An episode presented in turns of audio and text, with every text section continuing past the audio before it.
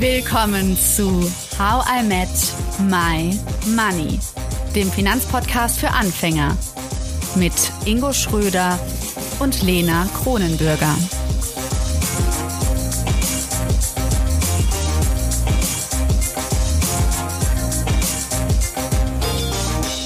Hallo Ingo. Hallo Lena. Wir haben jetzt einige Folgen zu Immobilien gemacht, zum Immobilienkauf. Und deswegen haben wir uns ja gedacht, hm, eigentlich müsste man sich mal fragen, warum sind wir Menschen eigentlich so daran interessiert, Sachen, Häuser, Kleidung, was auch immer, vor allen Dingen aber natürlich Immobilien zu besitzen? Was drängt uns da so zu. Und deswegen haben wir jetzt psychologische Unterstützung von der Diplompsychologin Maria Christina Nimmerfroh. Hallo, Frau Nimmerfroh, schön, dass Sie da sind. Hallo. Hallo. Sie forschen und Sie lehren an der Hochschule Rhein-Sieg, unter anderem zu Finanzpsychologie. Und das heißt, Sie sind die richtige Person, um Sie zu fragen, warum es so ist, dass wir zu Immobilien, so scheint es zumindest, ein intimeres Verhältnis haben, als wenn ich jetzt zum Beispiel auf mein ETF-Depot gucke. Ja, also der, die Beziehung zu Immobilien ist natürlich eine ganz andere. Und das fängt ja erstmal damit an, dass ich Immobilien einfach mal anfassen kann. Ja, ich kann da vorbeigehen, ich kann da vorbeifahren, ich kann mir das angucken. Ich, äh, vielleicht wohne ich auch selber drin oder jemand, den ich kenne, wohnt da drin. Und das, was psychologisch dann passiert, ist, ich habe natürlich eine ganz andere Bindung dazu als zu irgendeiner Bildschirmansicht oder einem Screenshot äh, von einem ETF-Depot. Das heißt, diese, diese Körperlichkeit, äh, die ich daran habe, die wird gemeinhin unterschätzt. Selbst wenn ich ich selber noch nie da war oder noch nicht dran vorbeigefahren bin.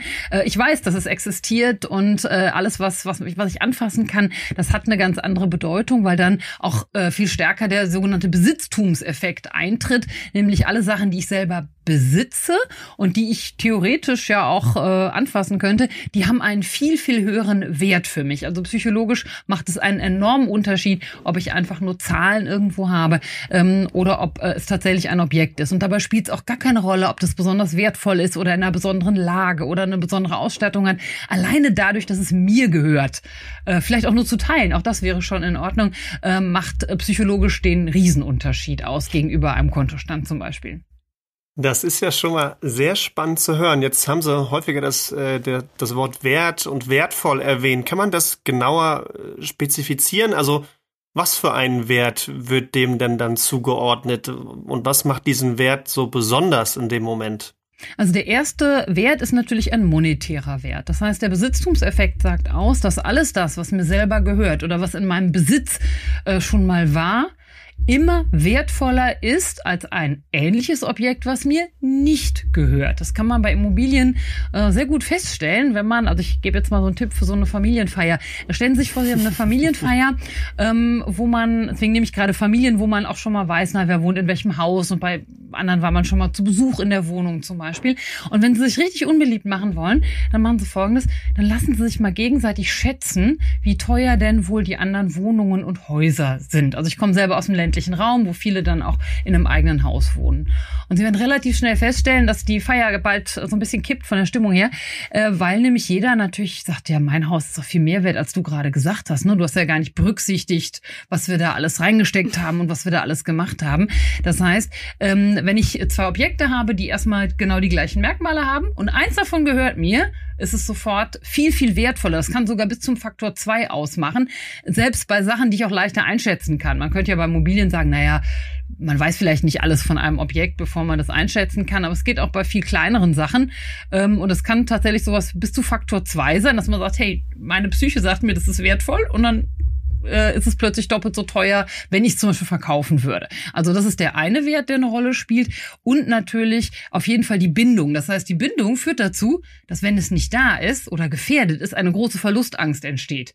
Natürlich habe ich auch ein Verlustgefühl, wenn mir Geld von meinem Konto verschwindet oder wenn Inflation steigt, ja, dann fühle ich mich auch nicht wohl. Aber äh, das Verlustgefühl bei äh, Objekten, äh, die, die physisch sind, ist viel, viel stärker. Das kann also bis zu einem körperlichen Schmerz äh, führen. Und Und äh, das gibt es eigentlich bei, bei, bei Buchwerten oder bei Zahlen, die man irgendwo sieht, äh, ganz, ganz selten. Also es ist wirklich eine emotionale Verbindung. Also und natürlich auch die, dass ich, wenn es um Geldwert geht, plötzlich dann auch mir viel höhere Summen einfallen, wenn es um Sachen geht, die mir gehören. Verstehe. Also so wie in der Sparkassenwerbung, mein Haus, mein Auto, meine Yacht, ähm, das ist also kein passender Einsteiger. Aber es geht dann im Endeffekt ums Vergleichen und sich darüber dann auch profilieren und zu definieren? Verstehst du das richtig? Äh, ja, das schon. Das klingt so ein bisschen negativ. Ne? So, aber wir wollen ja alle nicht so materiell sein. Ne? Und wir sind ja alle super voll von inneren Werten. ist natürlich Quatsch. Äh, weil ähm, äh, da muss man auch ehrlich sein und sagen, ja, Sachen, die uns gehören, sind Teil unseres Selbstkonzepts. Und das kann meine Lieblingskleidung sein, das kann mein Auto sein, mein Motorrad, mein Fahrrad, äh, mein Haus, meine Wohnung. Das gehört alles zu uns. Und äh, ich kenne niemanden, der sich davon so psychisch freimachen kann und sagen, naja, ich könnte am Zelt wohnen. Ja? Ähm, insofern, das, was uns täglich umgeht, gibt, was auch vertraut für uns ist, es gibt uns Sicherheit. Das heißt, es geht nicht nur darum, äh, wie gut fühle ich mich, weil ich das größere Haus habe oder die größere Wohnung habe, sondern es gibt mir Sicherheit, es gibt mir, eine, gibt mir, gibt mir das Gefühl, mich aufgehoben zu fühlen. Und das, keiner steht morgens auf und sagt, ich fühle mich in meiner Mietwohnung nicht aufgehoben oder so, sondern äh, das ist ein Teil des Selbstkonzeptes. Und natürlich gibt es Unterschiede. Bei den einen ist es super wichtig, ja, die müssen das größte Auto und das größte Haus haben und die schönste Wohnung. Klar, das ist dann sehr übersteigerter Materialismus. Aber erstmal hat es jeder, dass die Sachen, die wir um uns haben, auch zu uns gehören. Die haben wir aktiv ausgesucht. Die sind uns nicht irgendwie, wir wohnen nicht zufällig, ja, sondern da haben wir auch was dafür getan oder haben eine aktive Auswahl getroffen. Und je mehr Aufwand ich in was reinstecke, wenn man sich überlegt, einen Immobilienbesitz zu begründen, also selbst wenn ich es geerbt habe, muss ich ja auch irgendwie Grundbuch und bürokratische Hemmnisse überwinden, damit es wirklich mir gehört. Je mehr Aufwand ich reinstecken muss, desto enger ist diese Bindung. Und was macht dieses neue Gefühl von, ich bin Besitzerin eines Hauses, ich bin, Be ich bin Besitzer dieser Immobilie, was macht das vielleicht mit einem selbst? Ja, es führt natürlich auf jeden Fall zu einer Aufwertung. Ne? Das hat ein bisschen auch was damit zu tun, wie ich sozialisiert worden bin. Ich habe ja schon gesagt, ich komme aus dem ländlichen Raum. Alle hatten Einfamilienhäuser, bis auf meine Familie. Äh, meine Mutter war alleinerziehend. Ja, das heißt, meine Beziehung zu Häusern ist eine andere als die von meinen Mitschülerinnen und Mitschülern. Also die Sozialisation hat eine sehr große Bedeutung. Für einige gehört einfach dazu. Ja, wenn ich eine Familie gründe, dann gehört das Eigenheim dazu, ja, in einem Wohnimmobilie oder in einem Einfamilienhaus, vielleicht sogar selber gebaut, ja, das war so in meiner Generation war das mal eine Zeit lang äh, irgendwie wahnsinnig wichtig. Das heißt, die Bedeutung, die mir von außen über das, was ich erfahren habe, äh, zugetragen wurde, hat schon mal eine ganz große Bedeutung. Und natürlich eben auch ähm, äh, was ich selber hineinprojiziere, ja, bedeutet das für mich Sicherheit, Familiengründung, äh, Vermögen, äh, Alterssicherung. Also das sind auch alles Sachen, die ich da so reingebe äh, in der Überlegung, in der ich mich entscheide. So ein Immobilienbesitz ist ja ein längerfristiger Entscheidungsprozess mit großem Aufwand. Und dann projiziere ich meine Vorstellungen auch da rein und platt gesagt, die kommen auch wieder raus. Ja, also es ist dann mein Symbol für die Alterssicherung zum Beispiel. Aber ist diese Projektion denn nicht mehr Schein als Sein? Äh, natürlich, das ist erstmal ein psychologischer Effekt. Das heißt, wenn ich denke, es ist meine Alterssicherung, aber äh, nebendran, was weiß ich, der Flughafen erweitert wird und das Ding plötzlich nichts mehr wert ist oder eine Autobahn gebaut wird, äh, dann ist das natürlich für einen Eimer. Ja? Das muss man realistischerweise so sagen. Unsere Psyche läuft dem aber hinterher. Ähm, das heißt, äh, zuerst ist der, der monetäre Verlust oder die rationale Veränderung des Wertes da und erst viel später kommt unsere Psyche dahin zu sagen, so, okay, da müssen wir uns jetzt wirklich trennen. Das muss ich jetzt wirklich neu bewerten. Unsere Psyche ist quasi langsamer als das, was äh, da passiert. Das heißt, das erleben wir auch oft, äh, in, in, wenn, wenn Familieneigentum veräußert wird, in Gegenden, na, wo die Immobilienpreise jetzt mal gerade nicht durch die Decke gehen, gibt nicht mehr so viele in Deutschland, aber kommt vor, ähm, äh, dass dann ein ganz, ganz böses Erwachen da ist, obwohl alle gesehen haben, okay, die Leute ziehen weg, hier sind, der, der Grundstückswert ist gesunken in den letzten 20 Jahren, über überall stehen Häuser leer, ja. Äh, unsere, unsere psychische Verfasstheit und das wirklich Akzeptieren dieses Verlustes ist viel, viel später. Und äh, ja, deswegen erstmal erstmal ist es auf dem Papier und dann irgendwann kommt dann auch diese, und das, was dann eine große Rolle spielt, ist natürlich dann diese, dieser extreme Verlust weil eben das, was ich reinprojiziert habe, ist dann auch für einen Eimer. Ne? Also meine familiäre Sicherheit, meine, äh, kenne das aus meiner Generation, äh, wenn, äh, ich sag mal so, die Partnerschaft meiner Elterngeneration so kaputt gegangen ist und dann Häuser, in denen man aufgewachsen ist, verkauft worden sind. Das war für ein Riesending, obwohl niemand in der Kiste jemals wohnen wollte. Von denen, ne, weil ja so lange weggezogen. Aber alleine die, die, die Verbindung, die dann gelöst werden muss, das ist das äh, psychologisch Entscheidende und nicht der Grundstückswert oder das Gutachten. Ja, und das finde ich ganz spannend. Ich habe das häufiger, wir, wir äh, machen die Honorarberatung und wir haben es häufiger, dass eben äh, Erbberechtigte zu uns kommen, die dann Immobilien geerbt haben und denen das teilweise gar nicht so einfach fiel oder immer noch fällt, obwohl sie wissen, dass es ökonomisch sinnvoller ist, sich von der Immobilie zu trennen, weil sie an sich sagen, ich habe ich hab damit eigentlich keine Verbindung, ich mag dieses Objekt auch nicht, es belastet mich auch eher, als dass es mir was bringt, aber sich davon zu trennen, gerade wenn es so Elternhäuser sind oder man noch wusste, dass der Erblasser noch schwer dran hängt oder hing oder da viel Energie dran reingepackt hat, ähm, sich da eben von zu lösen, merken wir auch immer mal wieder, dass das gar nicht so einfach ist und dass es eben genau dann diese Projektionen sind, die Sie auch beschreiben, die wir ja auch, äh, Sie kennen ja auch die Kollegin Monika Müller sicherlich ganz gut, ähm, dass wir auch da immer wieder merken, dass eben eben wie beim Geld, auch bei Immobilien in einer vielleicht veränderten Form äh, wie Geld dann doch Projektionen stattfinden. Jetzt fand ich eine, äh, äh, einen Punkt ganz ganz spannend und da da würde ich mal ganz gerne direkt fragen. Sie würden also sagen, dass die Projektionen an sich sich noch potenzieren bei einer Immobilie gegenüber normalem Geld, was okay. ich auf dem Konto habe? Auf jeden Fall. Also weil ähm, einfach weil da da passt mehr rein, platt gesagt, ja. Mhm. Ein Kontostand ist eine Zahl, ja, die erscheint auf dem Bildschirm in meinem Online-Banking oder in meinem Depot oder wo auch immer.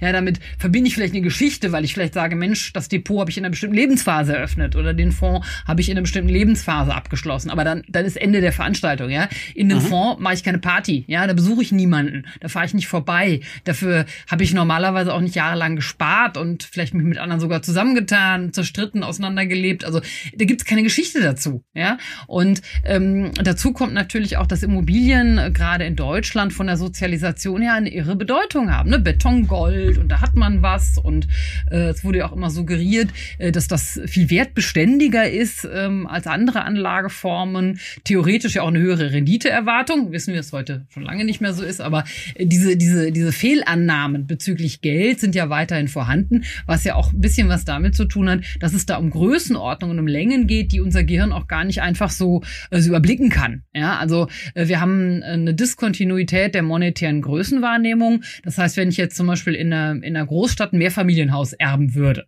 dann sind das Größenordnungen, dann, ne, also ich wohne in Frankfurt am Main, das heißt, da ist so ein, so ein Mehrfamilienhaus, mir gegenüber sind sie locker in Millionen Größenordnungen dabei. Ja, das äh, sind schon ganz andere, ganz andere Dimensionen als mein, dem, was ich übers Jahr verdiene, logischerweise. Und dann tritt der Effekt der Diskontinuität der monetären Größenwahrnehmung ein, dass der Wert sich gar nicht mehr nach den Zahlen richten kann, weil wir so große Summen gar nicht überblicken können. Zehn Millionen gilt als eine Größenordnung, die normalerweise nicht äh, überblickt werden kann. Klar, wir kennen die Zahl, wir können die lesen, wir wissen, dass es viel Geld ist, aber zum Beispiel gibt es dann keinen Unterschied mehr zwischen 10 Millionen, 8 Millionen, 12 Millionen, 14 Millionen, weil die, die Diskontinuität besagt, dass große Summen, wenn die mal richtig groß sind, sehen die alle gleich aus in der Größenordnung. Und äh, da, äh, da unser Gehirn, weil wir mit den Normalsterblichen haben mit den Summen nicht viel zu tun, ähm, da unser Gehirn das nicht mehr richtig kann, nutzt unser Gehirn dann die Informationen, die es sonst noch hat. Sieht schön aus, haben andere Leute drin gewohnt, ist in der Gegend, die ich mag. Ja, also dann geraten ähm, nicht rationale Kriterien oder Merkmale geraten viel stärker in den Vordergrund, weil ich ja so, weiß ich nicht, so ein komplexes Gutachten über ein Riesenobjekt gar nicht gut erfassen kann, auch wenn ich äh, Fachmann oder Fachfrau bin. Das heißt, immer dann, wenn unsere Rationalität versagt, weil wir zum Beispiel einen sehr langen Zeitraum überblicken müssen, ja, eine Finanzierung über 50 Jahre oder so, äh, dann, wenn unsere, unser Gehirn sagt, das streckt also ein bisschen die Segel, ja, und sagt, ist so viel hier. Ähm, und äh, dann kommen nicht rationale Entscheidungskriterien, die schwimmen in unserem Gehirn nach oben, wie eben die Fassadenfarbe oder ob es unter Denkmalschutz steht oder irgendwas anderes.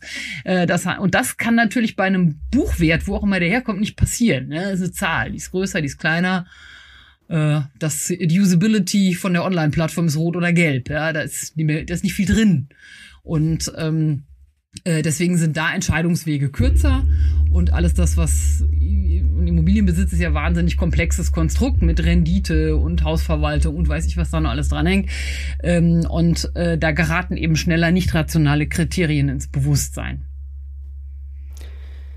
Ich finde es sehr spannend, wie Sie es grundsätzlich umschrieben haben, dass Immobilien und auch andere Sachen, die wir besitzen, zu unserer Identität gehören und wie so ein erweitertes Selbst sozusagen sind. Jetzt ist es ja bei mir so, ich bin, habe gerade quasi alles Materielle verkauft irgendwie in München. Meine Möbel sind weg. Ähm, ich habe die meisten Kleider, auch die ich mochte, weggegeben, gespendet. Und das macht was mit mir, aber ich würde sagen, das macht erstmal nichts Negatives mit mir. Während als ich damals Abitur gemacht habe in der Zeit, habe ich mit einer Frau äh, ein Interview führen dürfen für ein Schulprojekt, die ähm, alles verloren hat. Also die durch das, äh, das ne, in Ingo, hier, Ingo, du weißt das, ist in Köln, das, der Archiveinsturz ist damals passiert und ähm, da ist ihre Wohnung drunter gewesen und sie hat wirklich alles verloren und ihr ging es sehr, sehr schlecht damit. Also, was ich gerade nur gegenüberstellen möchte, ist so dieses, für mich fühlt sich das fast gerade so erleichtert an, nochmal so, weiß nicht, leichter mich zu fühlen, frischer, auch ein bisschen zu, ein bisschen zu reflektieren. Warum war ich eigentlich so stolz darauf, dass ich äh, diese ganzen Sachen besessen habe? Hm, während das für andere natürlich sehr schlimm ist, wenn man so viel verliert, vor allen Dingen, weil es ja diese Erweiterung des Selbst ist wie Sie beschrieben haben. Können Sie vielleicht darauf ein bisschen eingehen, also was es mit einem machen kann psychologisch, wenn man eben nicht mehr diese Erweiterung hat? Also zuerst mal äh, hat das natürlich sehr viel damit zu tun, wie ich mich selber wahrnehme und wie frei meine Entscheidung ist. Und die Frau, von der Sie gesprochen haben, die hatte keine Freiheit zu entscheiden, verkaufe ich das, sondern die kam nach Hause und äh, hat eben ja vor den Trümmern ihrer Wohnung und ihres Besitzes gestanden. Das macht natürlich den extremen Unterschied äh, zu jemandem wie Sie, der sagt, ich, ne, also ich habe auch vor, was weiß ich, 15 Jahren haben wir das Familienfahrzeug äh, aufgegeben und natürlich habe ich weniger Verlust empfunden, als wenn ein Autounfall gewesen wäre und ich mir danach hätte kein Auto mehr leisten können. Ja, ähm, insofern, also die die Freiwilligkeit spielt schon eine extreme Rolle und mein Selbstkonzept verändert sich natürlich auch dadurch. Ne? Und äh, das, was bei Ihnen möglicherweise eintritt, psychologisch, wenn man das jetzt mal runterbrechen möchte, ist natürlich ähm, ähm, auch ähm, äh, nicht nur eine Befreiung, sondern auch eine, eine, eine Erhebung des Selbst. Ne? Ich kann das ohne, also diese Autonomie. Ich brauche das nicht. Ähm, hebt das Selbstkonzept auch. Das kann können auch ganz andere Aspekte sein. Also Leute, die sich selber selber versorgen, weil sie nicht die, die, die Bauernhof haben und sagen, wir holen alles aus dem Garten. Äh, die haben auch das Gefühl, hier dieses Auto, diese Autonomie, die man hat, dieses Bestimmen über sich selber, äh, das ist auch was, was sehr stark Glück und sinnstiftend ist. Egal, ob es jetzt um materielle Sachen geht oder um äh, die, eine berufliche Selbstständigkeit oder eben zum Beispiel die Selbstversorgung in Bezug auf Ernährung.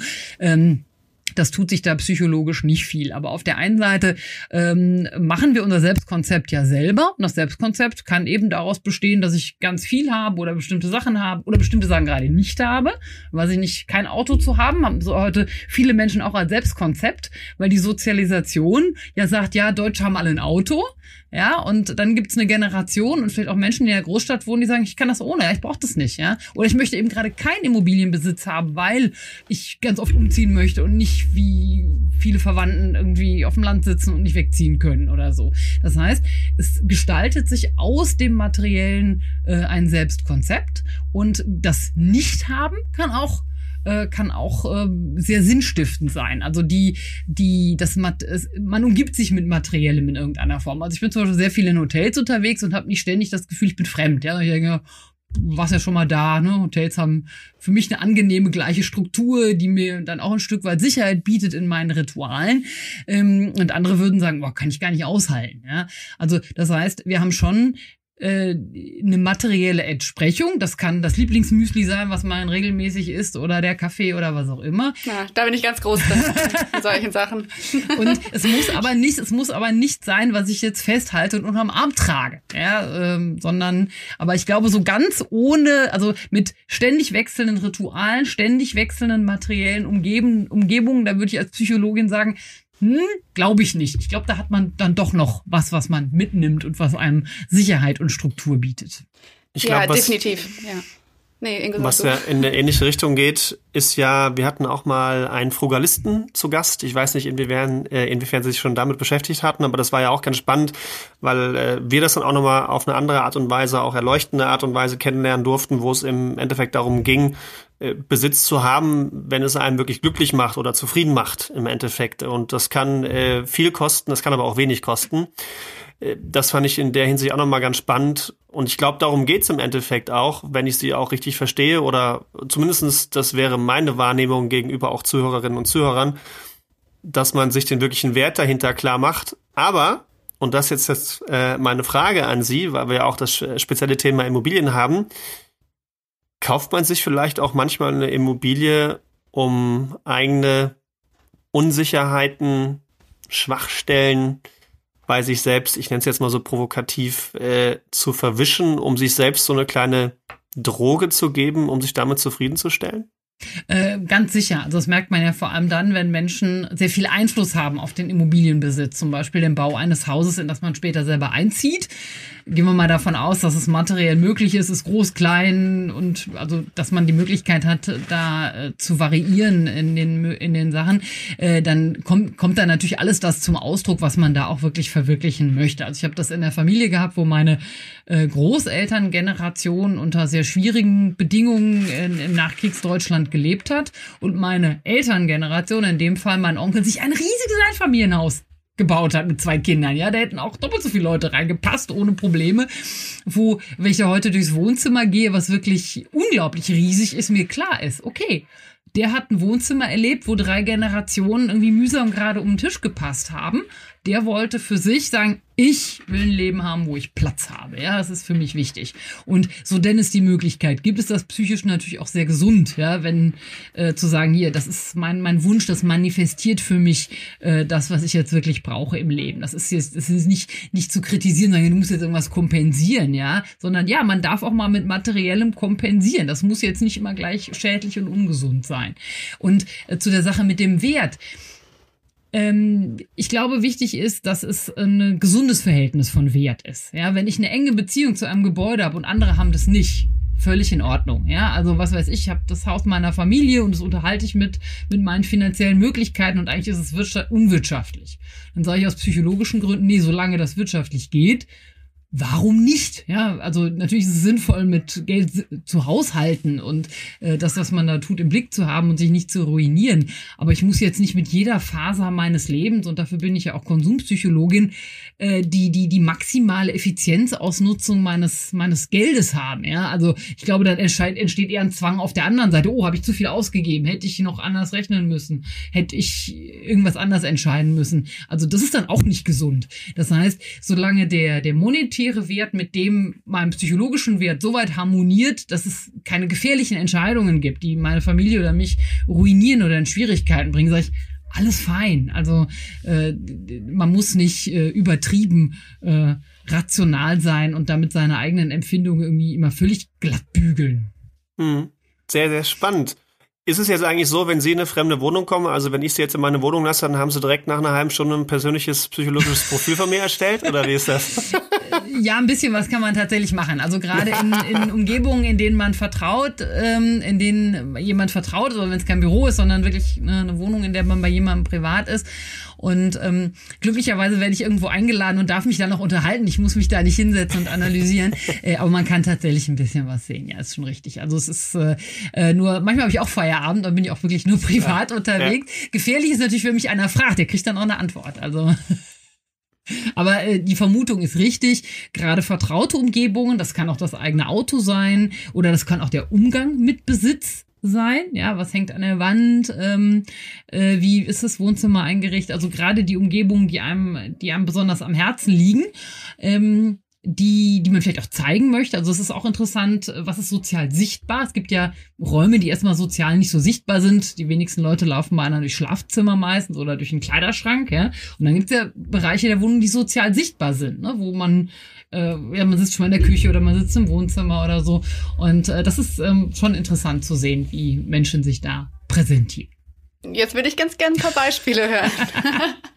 ja, Was sagen Sie dazu, dass mein Wohnzimmer meistens aufgeräumt ist und mein Kleiderschrank nicht so? Das ist wahrscheinlich ja. äh, zeigt einiges, ne?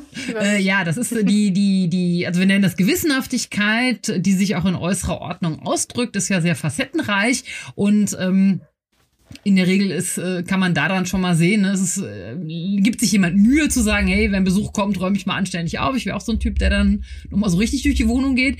Ähm, und dann gibt's halt Leute, die können nicht ins Bett gehen, bevor nicht, weiß ich nicht, alles im Bad auf Kante liegt oder im Kleiderschrank oder so. Und das ist schon die Ausprägung an Gewissenhaftigkeit und an Ordentlichkeit, äh, die sich auch durch das Leben zieht. Die ändert sich dann auch nicht so schnell und die natürlich dann auch was mit Sparsamkeit, mit Haushalten von Geld zu tun hat. Also es hängt schon äh, alles sehr stark miteinander zusammen. Also ich kann nicht am Kleiderschrank sehen, wie groß der Kontostand ist. Das kann ich nicht sehen. Aber wie jemand mit Geld umgeht oder wie jemand, äh, wie, wie gewissenhaft jemand mit den Finanzen umgeht, das kann man schon äh, ganz gut sehen. Natürlich auch die Offenheit für Neues. Ne? Also sind sehr viele verschiedene Eindrücke, die irgendwo eine Rolle spielen. Es ist ein Stil, äh, der sich durchzieht. Äh, das kann man daran auch sehen. Und natürlich auch so ein bisschen so die, die, die, ähm, äh, das Bedürfnis mit anderen Menschen zusammen zu sein. Ne? Also wenn man sagt, hier, ich lege da gar keinen großen Wert drauf, dass ich Besuch bekomme oder dass hier irgendwas für andere auch nett und angenehm ist oder zu sagen, hey, ich habe hier irgendwas, das ist darauf ausgelegt, dass wir hier